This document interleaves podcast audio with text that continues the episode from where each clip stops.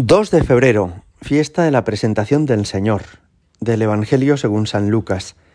Cuando se cumplieron los días de la purificación según la ley de Moisés, los padres de Jesús lo llevaron a Jerusalén para presentarlo al Señor. De acuerdo con lo escrito en la ley del Señor, todo varón primogénito será consagrado al Señor, y para entregar la oblación, como dice la ley del Señor, un par de tórtolas o dos pichones. Había entonces en Jerusalén un hombre llamado Simeón, hombre justo y piadoso que aguardaba el consuelo de Israel, y el Espíritu Santo estaba con él. Le había sido revelado por el Espíritu Santo que no vería la muerte antes de ver al Mesías del Señor. Impulsado por el Espíritu fue al templo.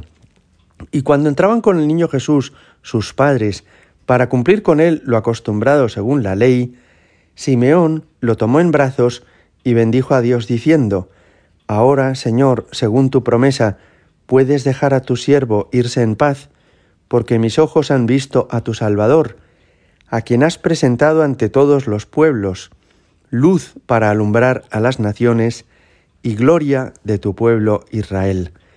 Su padre y su madre estaban admirados por lo que se decía del niño. Simeón los bendijo y dijo a María su madre, este ha sido puesto para que muchos en Israel caigan y se levanten, y será como un signo de contradicción, y a ti misma una espada te traspasará el alma, para que se pongan de manifiesto los pensamientos de muchos corazones. Había también una profetisa, Ana, hija de Fanuel, de la tribu de Aser, ya muy avanzada en años. De joven había vivido siete años casada y luego viuda hasta los ochenta y cuatro. No se apartaba del templo, sirviendo a Dios con ayunos y oraciones noche y día. Presentándose en aquel momento, alababa también a Dios y hablaba del niño a todos los que aguardaban la liberación de Jerusalén. Y cuando cumplieron todo lo que prescribía la ley del Señor, se volvieron a Galilea, a su ciudad de Nazaret, el niño, por su parte, iba creciendo y robusteciéndose, lleno de sabiduría, y la gracia de Dios estaba con él. Palabra del Señor. Cuarenta días después de la celebración de la Navidad, celebramos esta fiesta de la presentación del niño Jesús en el templo. Es también conocida como fiesta de la Virgen de las Candelas o de la Candelaria, porque Jesús es presentado como luz para alumbrar a las naciones. Y hoy también celebramos la jornada de la vida consagrada, es decir, que es un día precioso para encomendar a todas las personas que como Ana, aquella anciana profetisa que estaba en el templo día y noche, hoy pedimos por todas las personas que viven consagradas al Señor, mujeres y hombres que en lugar de formar su propia familia, han vivido para Jesucristo en el curso de su vida.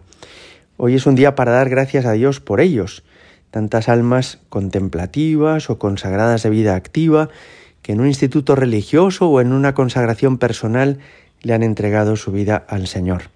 Fijaos, la presentación del niño Jesús en el templo es el cumplimiento por parte de María y de José de una tradición muy arraigada en el pueblo de Israel. Así como los primogénitos de los animales y las primicias de las cosechas eran entregadas como sacrificio sobre el altar, los primogénitos humanos, los hijos mayores de cada matrimonio, eran presentados y rescatados en el templo, es decir, presentados a Dios para darle gracias por ellos, pero cambiados, rescatados, por un par de tórtolas o dos pichones, que eran los que se sacrificaban en el altar. En realidad, lo que se solía presentar era un cordero, Solo las familias más humildes presentaban un par de tórtolas o dos pichones, que es una ofrenda más barata.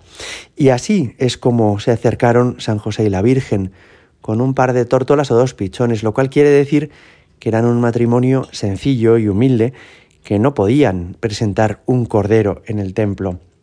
Lo cierto es que este día de la presentación del niño Jesús es también el día en el que es incorporado al pueblo de Israel y lo es por el rito de la circuncisión, una costumbre a la que ya no estamos acostumbrados nosotros, los cristianos, pero que para los judíos es fundamental, es un signo de identidad. No es solamente una medida sanitaria, sino que forma parte como de la identidad específica de los varones de Israel.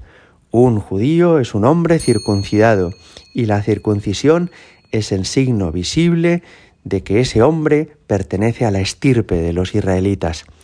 Pues bien, también Jesús fue circuncidado en esta, en esta ocasión y eso le hace miembro de esa estirpe del pueblo elegido y le hace derramar a este niño por primera vez unas gotas de sangre que serán como el anticipo de su muerte en la cruz.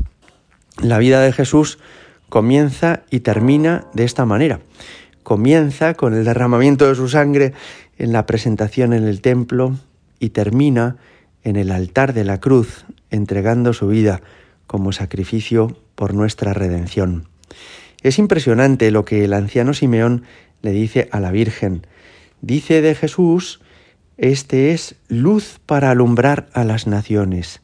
De modo que Jesús no es solamente para ti o para mí, sino que Jesús tiene el deseo de llegar hasta el último rincón de la tierra y que todas las personas que actualmente no lo conocen lo lleguen a conocer. Simeón también decía, ha sido puesto para que muchos caigan y se levanten, es decir, para que quienes nos caigamos por el pecado, quienes tenemos defectos y errores, nos podamos levantar. Y le dijo a la Virgen, y a ti una espada de dolor te traspasará el alma. Y esa es una profecía que a la Virgen y a San José se les debió quedar muy grabada en el corazón, que ha dicho, sí, que a ti, María, te iba a traspasar una espada de dolor. ¿Y eso qué significa? Significa que cuando Jesús sea crucificado en la cruz, María sufrirá un tormento interior semejante al de Jesús. Es decir, que Jesús y María van a estar juntos siempre. Cuando Jesús triunfe, María gozará. Cuando Jesús muera, María sufrirá. Le promete el anciano Simeón a María que nunca se separará de su Hijo Jesucristo. Gloria al Padre y al Hijo y al Espíritu Santo, como era en el principio, ahora y siempre y por los siglos de los siglos. Amén.